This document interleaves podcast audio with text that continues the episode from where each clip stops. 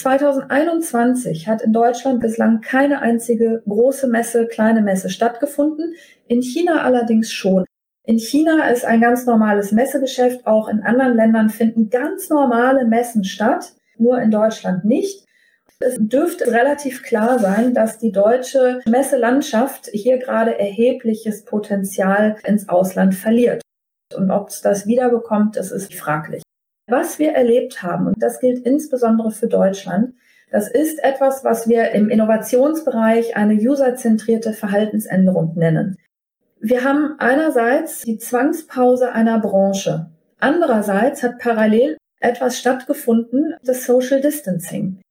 Die Bitte zu Hause zu bleiben, der Zwang ins Homeoffice zu gehen, sieben Monate lang.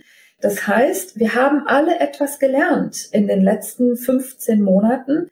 Wir haben nämlich gelernt, dass wir von zu Hause aus auch unser Leben führen können und dieses Leben findet digital statt. Dieses digitale Leben ist nicht für jeden angenehm, aber für die junge Zielgruppe total normal. Wir haben hier über Wochen und Monate userzentrierte Verhaltensänderungen vorgenommen, die uns teilweise gar nicht zwingend auffallen, die aber so massiv sind, weil sie erwünscht waren. Solche Verhaltensänderungen, die kommen im Regelfall, um zu bleiben. Das zeigt die Innovationsgeschichte und zwar durchgängig, egal über was wir sprechen. Diese Verhaltensänderung, die hat natürlich dazu geführt, dass im letzten Jahr schon digitale Messen im Kommen waren. Diese digitalen Messen oder auch virtuellen Messen sind nicht ortsgebunden, das ist klar.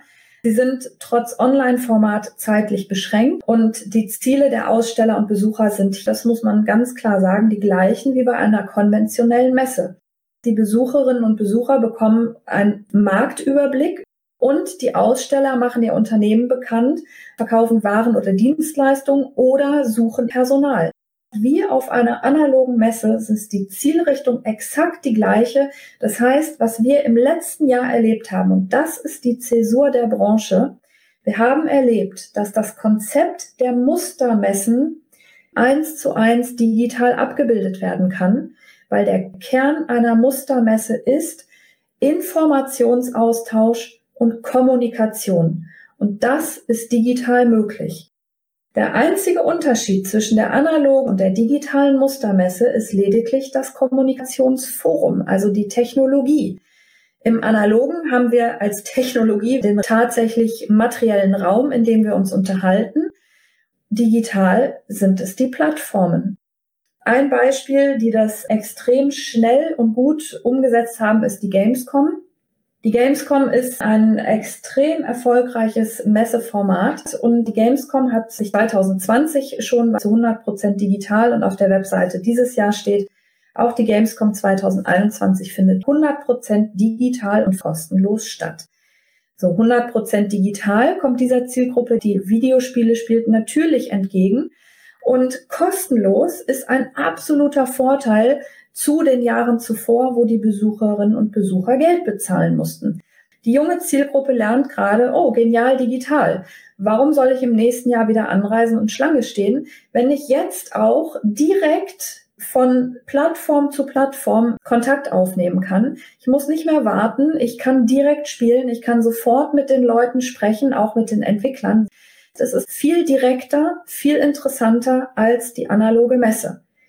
Jetzt findet die Gamescom auch das zweite Jahr kostenfrei statt und da werden sich die ein oder anderen Besucherinnen und Besucher fragen, warum sollte ich dann im dritten Jahr wieder bezahlen? Für Schlange stehen? Die Gamescom ist ein gutes Beispiel dafür, dass hier eine Zielgruppe nochmal lernt, sich digital zu vernetzen und an Informationen zu kommen.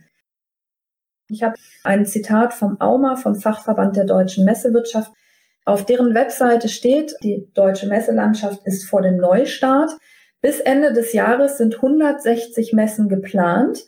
Bislang dürfen aber maximal vereinzelt regionale Messen stattfinden. Von August bis Dezember in diesen vier Monaten soll sozusagen das gesamte Messegeschehen des Jahres 2021 nachgeholt werden. Das heißt, das, was vorher in einem Jahr stattgefunden hat, soll in vier Monaten umgesetzt werden. Das ist ambitioniert. Ne, abgesehen davon, dass jede Messe einen Vorlauf braucht. Ob das realisierbar ist, weiß ich nicht. Fakt ist aber, für die Durchführung der Branchenevents sind ausgefeilte Konzepte für den Gesundheitsschutz, die vielfach bereits im Herbst 2020 erfolgreich erprobt wurden und auch jetzt allen Beteiligten höchstmögliche Sicherheit bieten werden. Für den Neustart ist ein ganz wesentlicher Aspekt der Messebau. Wir haben extreme Lieferengpässe momentan bei jeglichen Form von Baumaterial. Und Baumaterial ist zum Teil bis zu 35 Prozent teurer geworden. Abgesehen davon ist die Frage, gibt es Ihren Messebauer noch? Das haben wir unsere Messebauer, der unsere Veranstaltung mit Mobiliar versorgt hat, Anfang Mai, gefragt. Und da sagte uns unser Messebauer, ja, ja, also wir, wir leben noch, weil wir haben jetzt ein neues Geschäft für uns entdeckt. Wir beliefern nämlich Impfzentren. Jedes Impfzentrum hat Stellwände, kleine Kuben, wo Tische, Stühle stehen, wo kleine Schränke aufgebaut sind. Das ist alles Messebaumaterial. Die Impfzentren, die werden noch ein paar Monate stehen bleiben. Das ist zumindest im Augenblick auch ja die Forderung der Politik. Das bedeutet, Großteil des Messebaumaterials ist im Augenblick in den Impfzentren verbaut. Und da kriegen sie es auch so schnell nicht wieder raus.